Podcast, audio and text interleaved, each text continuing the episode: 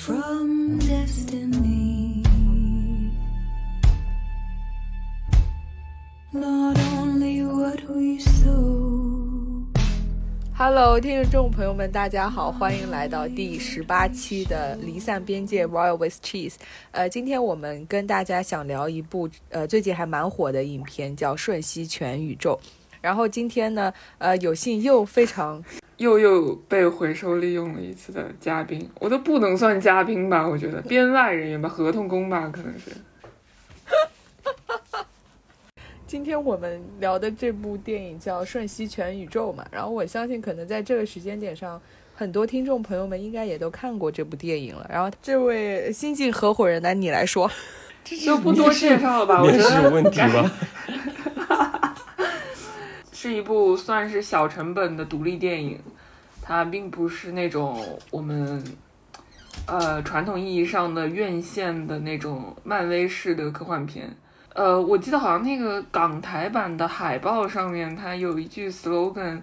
说是比妈佛更妈佛。这边的妈佛好像指的就是漫威。呃，故事其实不复杂，主要很多东嗯西都是大量充斥的，嗯充斥着导演本身的一些所谓奇思妙想，或者是他们致敬的一些以前的一些元素都比较多。嗯，这些元素加起来，再加上一个看似很长的故事，其实是很短的故事，等于就塞满了整个电影。嗯，我觉得其实跟我们上一个聊的红熊猫的那个动画片有一点异曲同工之处，就也是讲母女关系以及对，讲母女关系这个，对，嗯，最早的印象应该主要是因为杨紫琼演了这个电影，而且是主演嘛。她最近两年，嗯，他火的片子好像跟他的动作元素没有特别大关系。嗯，这个片子最让人喜欢或者最让人印象深刻的，还是他拍摄形式或者说是这些特效的实现上，以及他对以前存在的电影的致敬吧。我其实看了两遍，我看第一遍的时候我没看完，我看了一半，然后金灿跟我说，要不我们一起再看一遍，然后我就又用腾讯会议跟他又看了一遍。我看第一遍的时候，那前半段前半段的混乱程度一度让我以为我下错了资源，就前半段我是真的 嗯。完全不知道在干嘛，到后面慢慢慢慢嗯。就是稍微明白一点儿。嗯，嗯首先是呃，我一开始没有对这个电影做太多的背景上面的了解，但是就看第一遍，我感觉是确实是不能够用那种传统院线电影的套路去评价它。呃，我感觉这部电影就像你刚刚说的，它更注重导演的个人的表达，它并没有。呃，甚至说可以说他无视了一些所谓的就欧美国家一些所谓的亚裔刻板印象或者是政治正确这些东西，他好像根本不 care 这个东西。举个例子，比如说他的主角一家就是一个普通的呃开洗衣店的华裔的一个家庭，然后在这个家庭里边，女性呃母亲的这个角色永远是比较强势的来。呃，管理家里面的一切，然后父亲又是一个比较懦弱的一个形象，然后以及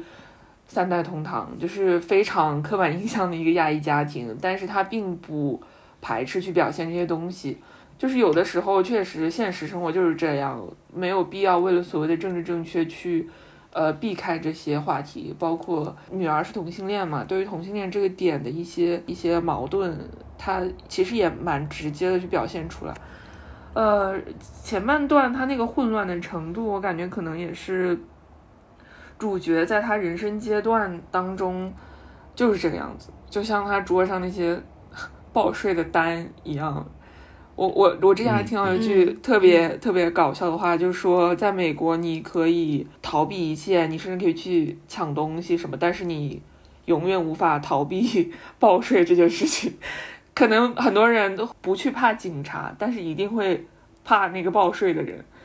然后你刚刚说致敬经典这个，嗯，我觉得大家应该都能看出来，那个父亲的角色完全就是长了一张成龙的脸。我看第一遍的时候，觉得天，这是成龙吗？这好像不是，但是好像又是。据说小道消息，我没有经过证实，就是可能他们本来是准备想要找成龙来扮演一个角色。你可以证实了，啊，杨紫琼？采访的时候说了，哦采访中说是那个成龙也给他给他发短信了嘛，嗯然后呃那个杨紫琼说，你看吧，你看你丧失了多大一个机会。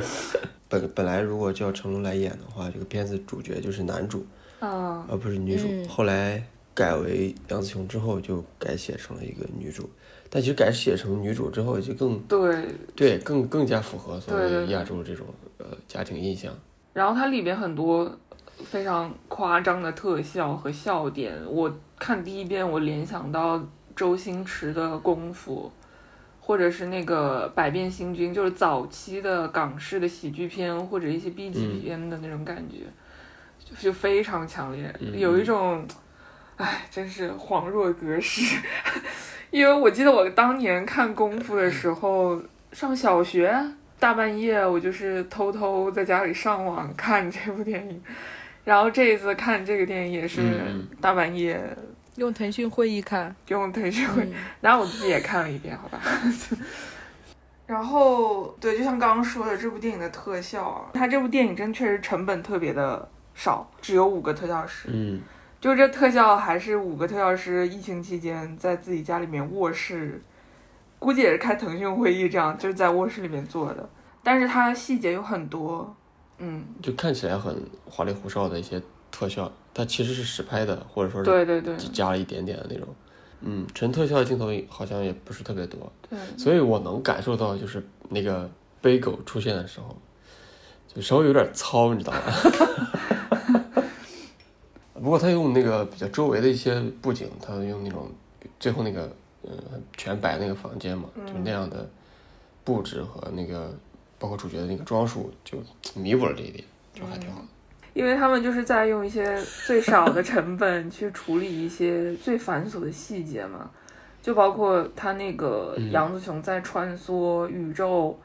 两边的那个素材啊，都是导演用一个可能什么 GoPro 或者说是那个运动相机 4K 就自己拍出来的运一个素动相机材，，对，跟开头说的一样，就非常的真诚。呃，以及他们就是对于剪辑的这个概念，我不知道你们有没有注意到，就是宇宙穿梭的这些画面的同时，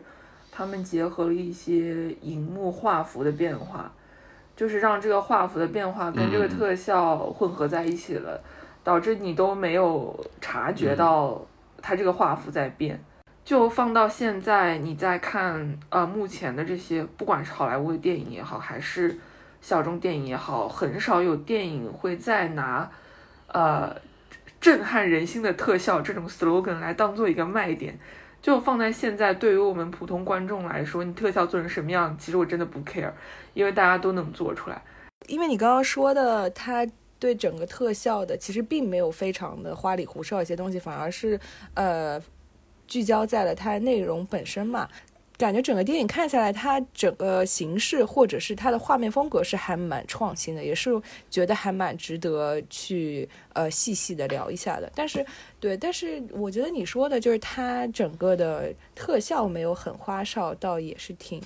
出乎我的意料的，因为我觉得我作为一个普通观众，看上去我觉得还挺就又是大背果呀，然后又是这有的没的那个那的，就是首先，首先这个花哨这个点，其实不是指它的视觉效果，是指它的制作方法。呃，其实近几年、我不知道能不能算一个大趋势，还是等一下，我的猫在抓猫抓板，声音好大。你抓完没？抓完你走，你让开，录节目，让开。那个我说哪儿了？起来。前几年那个苹果的广告，应该是 HomePod 还是什么的广告，它就是有一是说那个家庭那个吧？对对对，房间然后拉伸的那个，那个其实他们是做了一个嗯真实的嗯一个场景，是可以伸缩的嘛。呃，之前我们的特效是想要把假的东西做得很真，但是现在我们想要把真实的嗯东西看出来像假的，但其实它是真的。就当你把这个东西真的做出来之后，你反而能够看到一些新的、个新的东西，能够激发到你一些新的东西。但是科幻特效就是纯，你输入一个参数，你出来的就是这个参数，它缺少一种，它缺少这种随机感，所以这个是一个嗯，嗯呃不花里胡哨的一个点。首先我们说观感肯定是比较所谓打引号这个花哨的，是吧？但是呢，嗯，像它其实实际上没有用多少特效和看起来真实，背后有两个原因。第一个是，首先它成本低，特效是非常花钱的，这是第一点。等于说这个片子刚开始，它就不可能以非常，比如说我有很多地方我就直接用电脑做这种预设去去做这个电影。然后第二就是，他们为什么能实现这个呃实拍的这个东西，加上一些简单的这种数字制作，实现这样的效果，是因为、他们采访的时候也说了，就是现场其实是非常的 open 的，就是大就是导演并不是完全主宰着所有的细节和进程在拍这个电影，而是他接触了很多人，包括演员，包括啊特技演员。还有现场的一些工作人员的交流和沟通的，就是因为他有大量的那种动作戏嘛，嗯，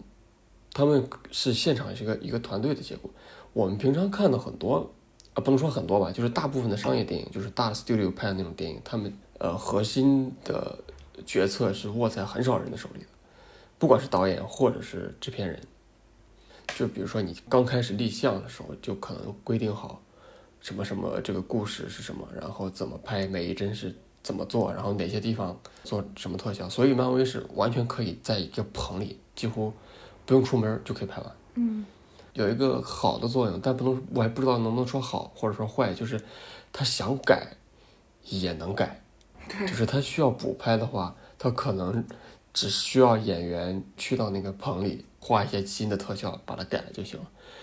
但是你这个电影。如果你让补拍的话是非常难的，你得很多人同时为，呃，重新创造一个那样的氛围或者是场景是很难的。我个人是这样理解啊，嗯、所以从理念上可能像是阿 Kita 刚才说的那种，就是比如说我们拍电影，大家应该学一学，比如说有些东西不一定用特效可以表达，但是我是个人觉得在实操方面的话，它其实是一个。理念上的东西实现之上，它还有一层就是有着强大的团队和呃专业的技能，以及我想把这个电影做好的这个呃信念，这两个其实是缺一不可的。我觉得，就是我们看的时候非常的愉悦，但是其实我个人还有一个很重要的印象，就是最后母女两个人的这个和解吧。我知道他要表达什么，但是我没有理解为什么他俩就这样和解了。呃，我觉得这个这个之前我插一句，就是呃，确实我们也聊到了，呃，这个这个片子里面的那个男主还跟成龙蛮像的嘛，然后其实他很多东西也是还蛮致敬成龙的动作戏的，但是哎，确实也提一嘴，这个男演员名叫关吉威，对，而且他其实很早就是童星了，他还演过对《夺宝奇兵》，算是刚开始的时候一个童星出道，但是后来主要在做幕后嘛。刚刚阿木，你刚问的是什么来着？就是最后那个为什么会和解？请他，就是我我明白电影想说的，就是比如说你对周围的、对生活的爱，对周围的爱，对人的包容，可能会促使你和很多身边的人都和解吧。嗯，但是它很美式，或者说很西式，就是对，嗯，可能华人并不会因为这种事情和解，因为这种事情是可能是母女或者是。两代人之间矛盾的形成这个矛盾的很关键的一的一点，所以他不会因为这种、嗯、单纯因为这样的事而和解。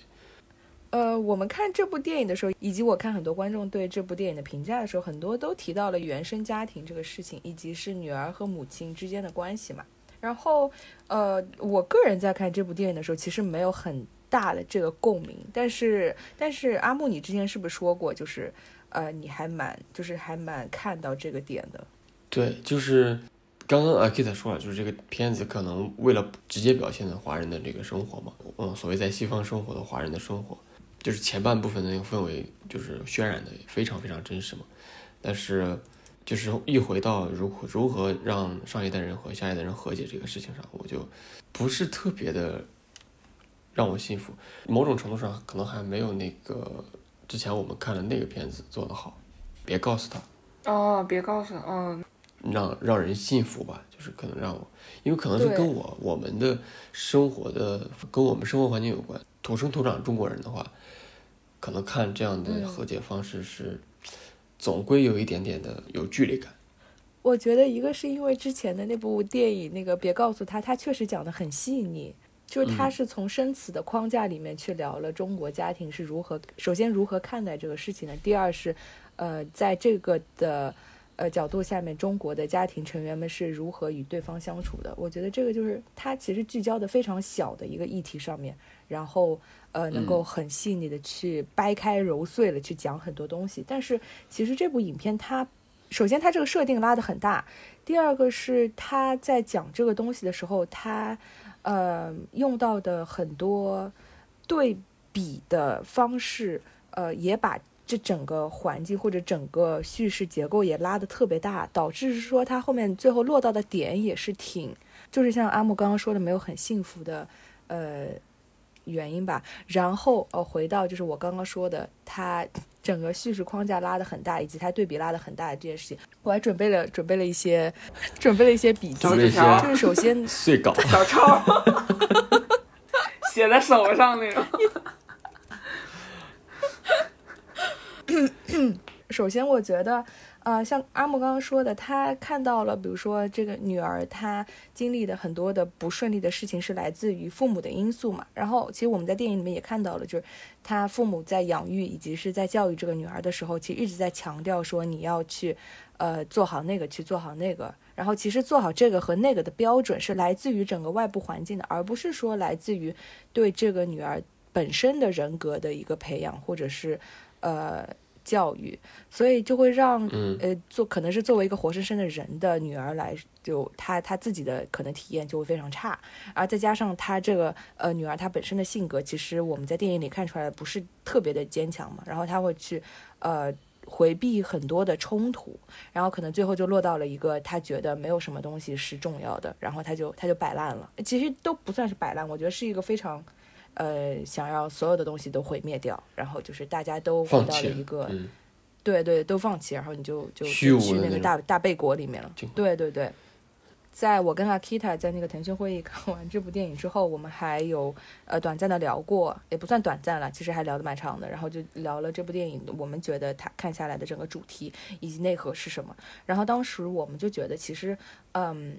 它其实这这整部电影是想要讲一个。嗯，他想要讲此刻的力量，以及是此刻力量，其实在具体那种此刻你此刻一个爱的力量嘛。因为他呃，电影其实从一开始就向我们描述，比如说那个女儿，她可以去穿越到很多很多很多的宇宙，然后她穿越到很多很多很多很多宇宙的时候，发现哎，每个宇宙都是不开心的，然后。呃，即使你可以去开启很多很多体验各种各样不同的人生，但是你会发现，你每个人生里面都有很多的失望，以及非常非常具体的不如意，然后就会发现说，那，嗯，那我那我到任何一个宇宙，我都不能主导一种理想的生活。所以，当他意识到这种，怎么说这种。呃，失望以及困境的宿命感的时候，他会有一种就是虚无感吧，就是觉得全盘否定了，就没有什么东西是重要的，nothing matters。这可能是电影他一开始想要讲的这个故事的开头，然后接着电影它是它其实描述这整个虚无感的这个事情的方法也还挺有意思的，因为呃，整部影片它制造了一个非常非常大的非常大的对比，就。一面，这个对比的一面是一个非常宏观的，然后说人生有很多种可能那种很美好的愿景。但是另一面，它是给我们看到，就在每个宇宙，然后在每个宇宙的每个时刻，然后又你会经历非常具体的失望以及悲伤，以及这些的失望以及悲伤是非常的让人无奈以及无法逃脱的。所以就是，嗯。让人觉得这种困境就到处存在，然后无处可逃。所以我感觉就是，你你无论是从视觉还是内容的框架上面来说，这种五颜六色，然后目不暇接的那种所谓是特效或者是创意的一些表达，嗯，一个是它确实是勾勒了一种无限可能，另外一个是它和那个贝果的那个黑白。纯黑纯白的那个、那个、那个境界，又造成了一个巨大的无比呃巨大的对比，然后就把那种对比的两端，就是你知道，就是拉的拉的非常满。所以当你在经历这种失望的时候，就是会体体会到一种你你当你期待值被拉得非常大的时候，然后你又在被辜负掉的那种重重的被摔在地上的那种失望的大失望的感觉，然后以及是当你被摔在地上之后，你又觉得自己无能为力的那种，嗯，helpless 吧，然后最后就导出了他女儿在电影里面，就是他觉得他的核心观点就觉得说，你人其实很渺小，以及非常的愚蠢。你不能主导你的生活，你永远都是在体验，就你你就是逃不掉这种不开心的时刻嘛。最后就是可能，嗯、回到刚刚阿木说的，他不太理解的最后的那个女儿和母亲的爱的那个情节，我觉得那个是电影他在讲说，嗯，他想要去解决他刚刚提出来的这种虚无感，以及是 nothing matters 的这种很消极的负面情绪。然后电影给出的答案就是拥抱你此时此刻的力量，然后你也要去学会拥抱平凡那种生活。也就是说，嗯，一个是就是。呃，这种人类的渺小以及愚蠢，其实是一种比较，其实可以是一个有意思的生活体验。然后，呃，当你换一个视角的时候，你会发现生活的每时每刻都是有趣的。然后，这个其实就联系到了他电影里面经常出现那个塑料眼睛的那个那个意象嘛。其实也，我觉得就这个这个其实是 Akita 之前我们在聊的时候，他有讲到，就是说拥抱啊，或者用这种非常表达爱的方式来解决所有的冲突。最后发现，就整个冲突好像就是被爱来解决掉了。然后我觉得这其中还有一个非常有意思的意象，是他那个香肠手的，就是那个什么，是那个另外一个平行宇宙里面，然后呃大家都变成了香肠手。对，哎，那个我觉得特别有意思，因为怎么说呢，就是很多时候像手其实是一个可以拿来攻击他人的工具嘛，就像电影里面它其实也有这种呃。隐喻，就比如说那个他们去，哎，就像那个杨紫琼，她用那个什么一指禅啊，然后又是那个小指变得很厉害，然后又是用手去完成很多的功夫戏等等。但是在那个平行宇宙中，你手的功能以及力量是被剥夺了的，然后你的手就只能就软绵绵的去做很多很多，就是你就抚摸嘛，然后软绵绵的去拥抱，或者软绵绵的去摸人家的。不要再说了，再说然后这个我晚上吃的饭要被那个场景回想的场景 给恶心出来。我也觉得挺恶心的。你刚才说的其实很很有欺骗性，因为那个、那个虽然是软软化手指的攻击性的那个呃有有这个意思啊，但是他拍出来的手法完全让你第一下想不到这些东西，你知道吧？他第一下就明显就是为了虽然它 寓意很好，虽然它寓意很好，但搁我自己身上我也不想要。说明你们还没有达到这个恶趣味，没有到你好这口。说明这导演拍的这个片子还不太不太达标。嗯，对，我因不是这个，我觉得是他表达的一方面嘛，但另外一个我就觉得，就我个人看下来啊，我觉得还挺值得怎么说，也不算批判吧，但是是一个讨论的点，就是第一个，它这个它这个东西确实是拉的太戏剧化了，就是嗯，怎么说？我觉得首先你这种虚无的观点，就是在我看来，这是非常自相矛盾的，因为因为你说你什么东西都不重要了，那么为什么什么东西都不重要的的这个观点重要呢？就因为就总有一个东西是重要的呀。然后它它这个就是你与其说它是一种。呃，是一种对生活的体察，或者是想法等等。其实它更像是一种，呃，一种情绪吧。我我我感觉他他其实这个家庭里边啊，他呃目前就亲情来讲，两种矛盾。第一个矛盾是上一代的矛盾，就是说杨紫琼这个角色年少离开家来到美国，他跟父亲之间的这种矛盾，他呃想要过自己认为对的生活，但是又想要被父亲认同，以至于可能父亲年老之后，他把父亲接来美国，父女之间还是存在一些不知道是什么东西的这样的一些芥蒂、一些矛盾。另外一个矛盾是女儿这边，就是女儿是一个同性恋，呃，但但母亲一直不想要让女儿在外公的面前表现出自己是同性恋这个点，因为母亲觉得这样外公会失望，其实这个是我觉得，我感觉这个点是很多，呃，不仅仅是亚裔家长吧，我觉得很多家长都是这样，因为自己想要获得自己的父母的认同，所以让自己的下一代要懂事、要听话，不要做一些太出格的事情来影响到自己被认可，这是第二个矛盾。然后其次是。刚刚有说母女两个怎么会和解的这件事情，我感觉我的理解是，他和解的方式刚好就是看我们怎么去解读这个贝果跟，呃，这个塑料眼睛之间的关系。呃，杨子琼在最后一场打戏，就是那个快要被贝果吸进去之前，他在自己的脑门上贴了一个塑料眼睛。其实，在这这一段之前，我一直没有太。明白这两个东西之间的一个关系到底是怎么回事儿？呃，我后来想，就就像你刚刚说的，贝果它其实就是一个，可能是一个终极混乱之后的一个摆烂。然后这个塑料眼睛贯穿始终，从最开始的一个鸡毛鸡飞狗跳的一个生活里边，就是到处都有这个眼睛，就搞得好像整个环境都是一个很乱的一个状态。我感觉他其实是这个家庭里边的父亲对于这种平凡生活最终的一个谨慎的浪漫的幻想。他觉得可能自己的生活、自己的夫妻生活也好，自己的家庭生活也好，还是残存那么一点希望的。也就是说，他可能对这个家、对他的妻子还是有爱的，但可能很多东西都以一种非常冷漠的态度来。回应他，这是一个父亲的处境。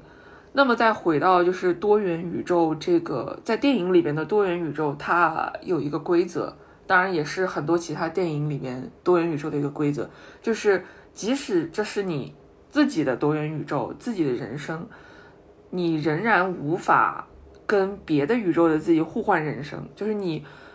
不能说哦我。电影明星的这个宇宙，我好风光，我就要留在这里。你你没有办法这样，刚好呼应上的一个点是，每个人的人生都是没有后悔药的。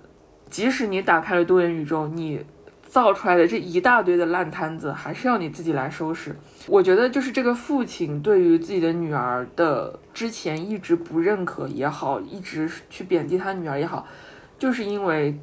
他觉得，他可能觉得自己的女儿没有对自己的人生、对自己做事情负责。首先，他就没有接受他自己，他就很不满意自己的现在的这个生活。但其实，你得先要接受你自己之后，你才能往前走。就是没有后悔药吃，你的结局、你的人生就是这样。不管你在哪宇宙里面，你得承认自己是存在的，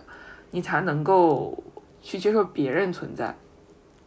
然后是他女儿是同性恋这个点，刚好他母亲在香肠宇宙里面也是一个蕾丝，甚至他的对象是税务局的那个人。我觉得这个刚好是他平凡宇宙里面的母亲对于同性恋的一个一个臆想、一个幻想，就是这到底是个什么东西？为什么我的女儿会变成这样子？就是莫名其妙、匪夷所思的一个东一个状态，刚好就是出现在了这样一个莫名其妙的宇宙里边。那当他看到他自己在这宇宙里面都是这个样子的时候，可能有一点也是啊，原来就也是可以。那回到最后，就是他把那个眼睛贴在自己的额头上，我把它理解为他开始用一个全新的视角去看待身边的一切，包括他女儿这件事情。他在用一种方法告诉他说：“我接受我自己是一个平凡的。”老年的亚裔的 妇女，我也就是接受你是一个同性恋，我也接受我们的家庭是这个样子，我们的生活是这个样子。就无论如何都不能够去放弃这个希望，因为你的人还是存在的。我们承认自己的存在了，所以我们有这个义务，有这个责任去变得更好。我觉得这个是他和解的一个点。不过当时我看电影，我确实也是没有能够感受出来。我是过了很长一段时间，我慢慢去想这个事情，以及呃听其他人对这个东西的一个理解，我开始觉得好像有点这么回事儿。你刚刚说到的就是，嗯，人都不能吃后悔药嘛，然后你一定是要坚定在你此刻的选择这件事情。我一开始看这部电影的时候，我会觉得它虚无感的产生的非常重要的原因，就是当你看到了这些所有的可能性，以及是在这种所有的可能性你都不无法避免的这个困境的时候，然后我去产，然后他就觉得说啊，那我是如此的渺小，以及是如此的，呃，人类是如此的渺小，以及是如此的呃愚蠢，但是。事实上就是，呃，就像你刚刚说的那个没有后悔药这件事情，它其实底层逻辑就是说，嗯，即使你有这样的所有的可能性，然后即使你是呃，也许你能做什么，然后也许你能怎么怎么样，怎么怎么样，但其实你不能去想这些，你你应该是呃，避免你去拥有这个虚无感的一个关键就是你去 focus 在你现在能够做的事情，以及 focus 在你现在自己能够做的选择上面，然后这些选择才是能够去确定你的存在的一个关键的因素。就像 Akita 说的，你要首先你要确认或者是积极的去认可你自己的存在，然后你再去生活，会是一个比较呃电影想要去宣传的一个比较积极的生活理念吧。我明白电影它可能有有一个积极导向，就是说你和家人要有一种和解，这样的话是比较所谓正确的、合理的。但是我我我我会我会觉得，正因为，嗯，首先啊，首先对于女儿这个角色非常不公平的就是，女儿从头到尾她也有着平行宇宙，她也有着不同的可能性的那个观察。那她在所有的可能性中，她观察到的全都是虚无，全都是没有意义。但是对于女主，就是母亲杨紫琼演演的这个人来说，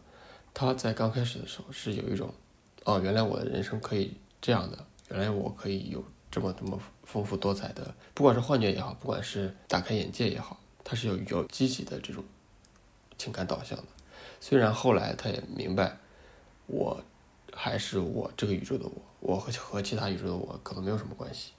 我我觉得也有可能是因为那个母亲经历她多重宇宙的时间非常的短，以至于她并没有足够的看到她那个宇宙里面的各种缺陷以及困境。我觉得这个也就是回到我刚刚自我反驳的一个点，就是电影一直是在跟我们讲一些非常强烈的情绪表达，但事实上大家正常人嗯没有那么多强烈的情绪的嘛，你你也不会说，就像刚刚阿木说的，你不会这么容易的去。感受到这个生命就是这样的虚无，然后有这么多的困境，怎么怎么样的。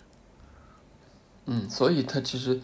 呃，母亲的角色在的建立和女儿的角色这个建立是非常不平衡。母亲是一个很丰富的人，但女儿其实是相对比较单一的，就造成最后的和解。女儿为什么突然就放过了自己？我会觉得非常的难以欺负，因为正因为你这种虚无感非常非常非常难以战胜，不是说积极的夸赞你或者积极拉你，你就能一定能成功的那种困难。嗯，所以我会觉得，嗯，有点对他不公平。有的时候，很多母女或者是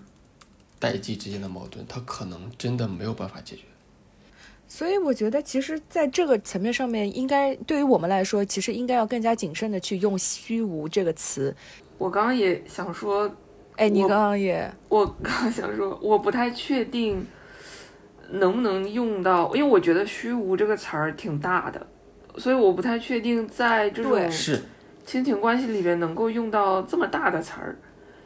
因为我就插个话了，既然我都插进来了，我我刚刚突然想了一件什么事儿，就是怎么去把，如果说如果说我妈现在看这部电影，我要怎么去跟她解释这个东西？我感觉这个东西就像是老年人第一次用智能手机，有的时候就像我妈，她有的时候会突然就不管我在干嘛的时候，就是会微信问我说：“哎，这个东西怎么退单啊什么？”然后我就觉得很烦。我说你就先点这个，再点这个，然后就是教好多遍都不会，然后我就觉得超级烦，然后就就就会因为这种事情吵架，你知道吗？你说这都有多严重？其实也没有多严重，他他可能就是一种，呃，就是一种年纪大的人，他的生活有缺憾，但是他又有点儿，呃，觉得自己被这个现在的社会有点抛弃了。我刚刚仔细想了一下，倒也不是，倒也不完全是要被上一代接纳的这个问题，也有可能是他觉得自己的下一代也没有要去接纳的这种感觉，可能这是一个矛盾。他最终矛盾如何化解，可能就是我妈学会用百度了，她自己去百度我这个东西怎么推单，然后她告诉我说我会了，我自己学的，然后我就很开心。我觉得她矛盾是是有点这个感觉，我不知道你们 听明白没有？就是你刚才说的是那种普通的所谓呃社会层面的这种 这种嗯，跟不上所谓技术的一种迭代，跟跟你和你妈之间的感情没有影响，可能本质上说明你在一 Akita 和他妈就是这样吵架的，成长的，是吧？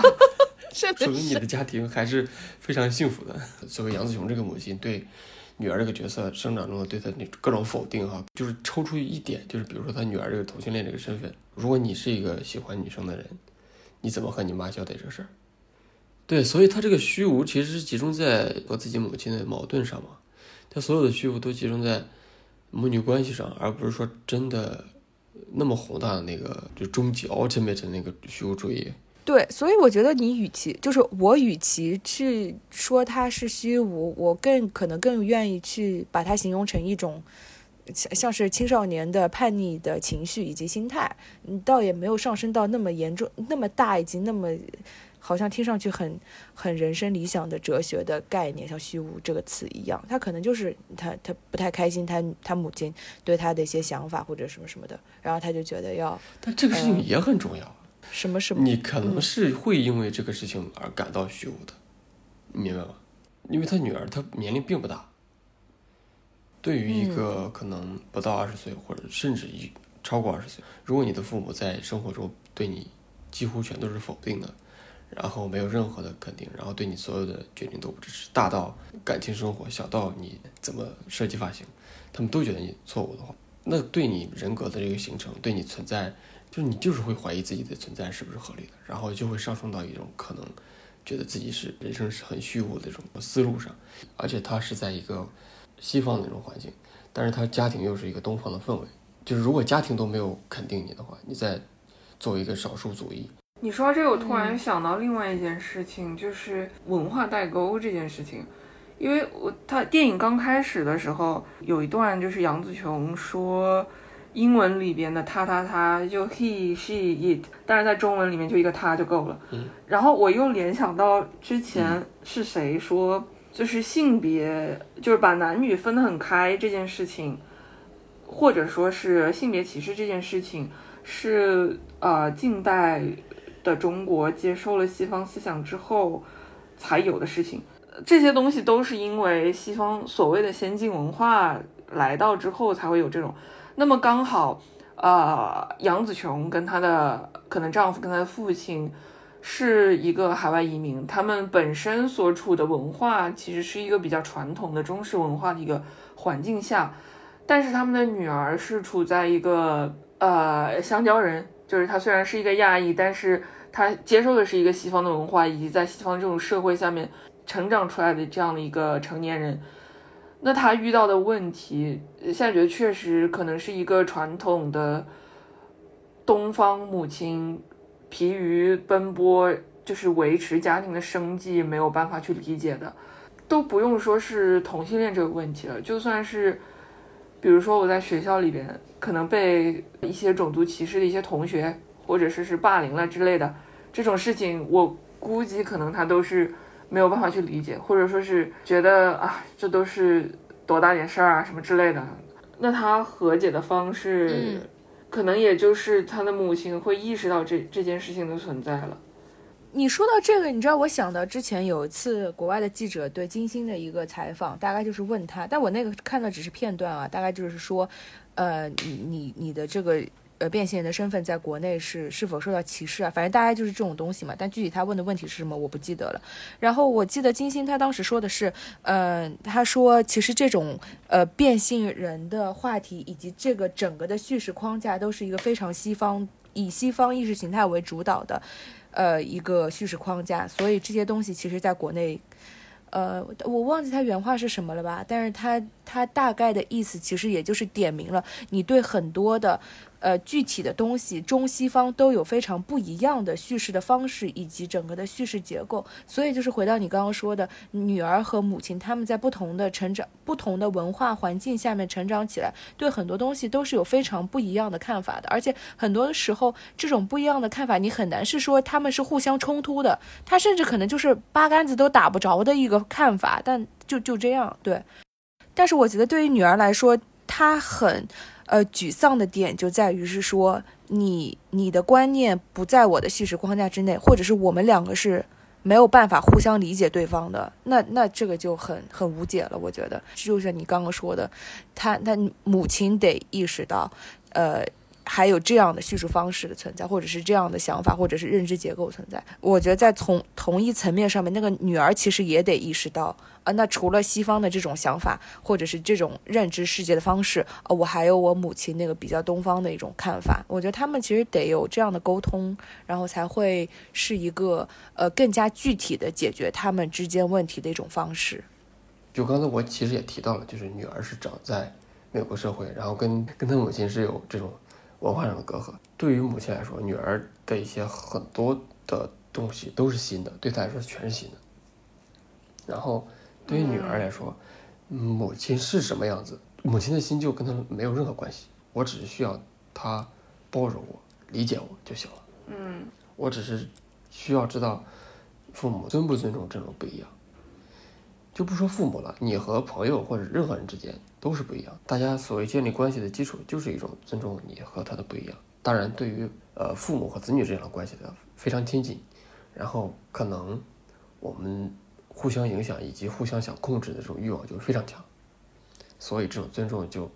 不是那么的顺其自然。就是情感上不受控的这种呃不尊重是呃一直都有，不管你有什么文化。所以我觉得要强调的并不是所谓这种文化的差异，而是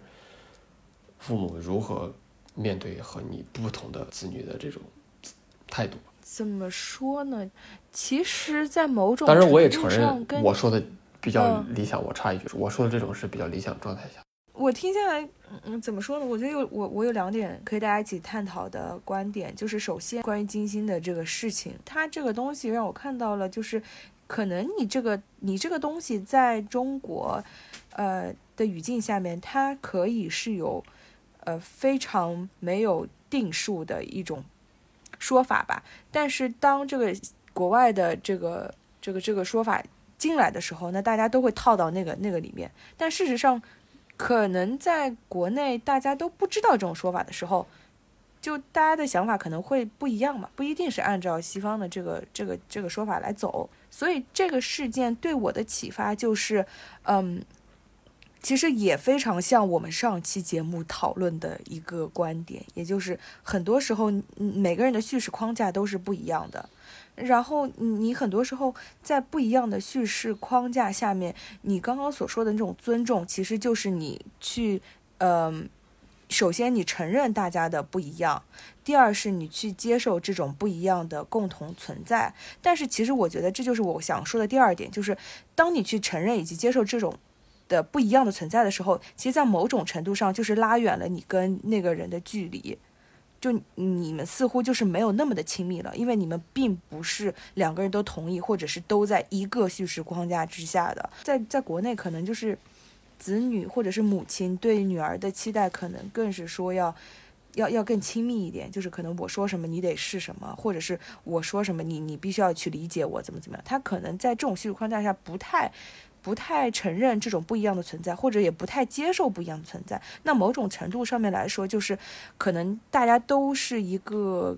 更加更加亲近的所谓更加亲近的关系啊。但是在美国的话，他嗯。有这种人与人之间的边界感嘛？他这种边界感会更加重一点，以及是即使在一个非常亲密的关系当中，大家可能以这这种的边界感也是，嗯，非常重视的。所以，呃，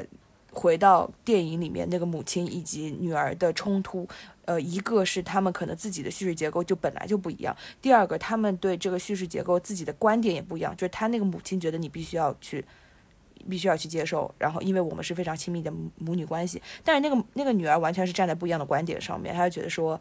就像你说的，你要去接受以及承认这个不一样，因为就是大家其实我觉得它底底层逻辑可能是说，大家都是彼此应该是有一定的界限的。呃，可能在杨紫琼这个角色来看，有些事情是，包括在我们传统中国文化里边，有些事情你是可以不要提的，就是你能忍一忍就过去了，就是是这种概念。倒倒倒也不一定是说他不认可，就是你对家里就是报喜不报忧这种感觉。但是站在女儿的角度来看的话，就是我就是这样一个人。那能够被家庭接纳，这个家里边的每一个人能够认识我的女朋友这件事情，对他来说是很重要的。然后可能站在母亲的角度会觉得，你这小孩怎么这么不懂事儿？就是你外公年纪都这么大了，你给他一个刺激，对吧？那站在女儿的角度来说，就是那事情都已经发生了，我就是这个样子，你你老让我不说，然后我自己只能憋着，我也很难受。我用一种通俗的方法来讲了一下。我一开始会觉得他最后，呃，母女他达到一个最后爱的和解是不合理的，但是我现在听下来，甚至我现在觉得他是合理的，因为就像你说的，这个东西它是，它是没有办法解决的，这两个其实是情绪上的冲突，你你其实没有办法把它放到。呃，可能理性的探讨，因为当你去经历这些事情的时候，更多的体会到的是情绪上面的不快乐以及冲突，所以我觉得在理性上面这个东西是没有办法解决的情况下面，你只能是从一个情绪上面去找一个突破口嘛。所以最后电影就是落到了，那我们就是大家爱对方，你我觉得也算是一种你尊重差异的一个方式吧，就是你去包容他们的很多情绪上面的一些东西，然后你去关心对方，那就行了。我怎么感觉我们聊闭闭环了？我感觉聊闭环了，矛盾的起点也是矛盾的终点。就这事儿本身就没法解决，我们尝试一大圈，发现没法解决，然后我们就和解了。我有一种这种感觉。那我们今天跟阿 Kita 一起聊了很多关于这部电影的，无论是从视觉表达以及它特效的这个非常技术层面也好，还是特别是它的内容表达也好，我们都聊了非常非常多的东西。所以那今天就先聊到这边吧，然后 大家再见，下次见，下期节目见，拜拜，下期见，拜拜，拜拜。You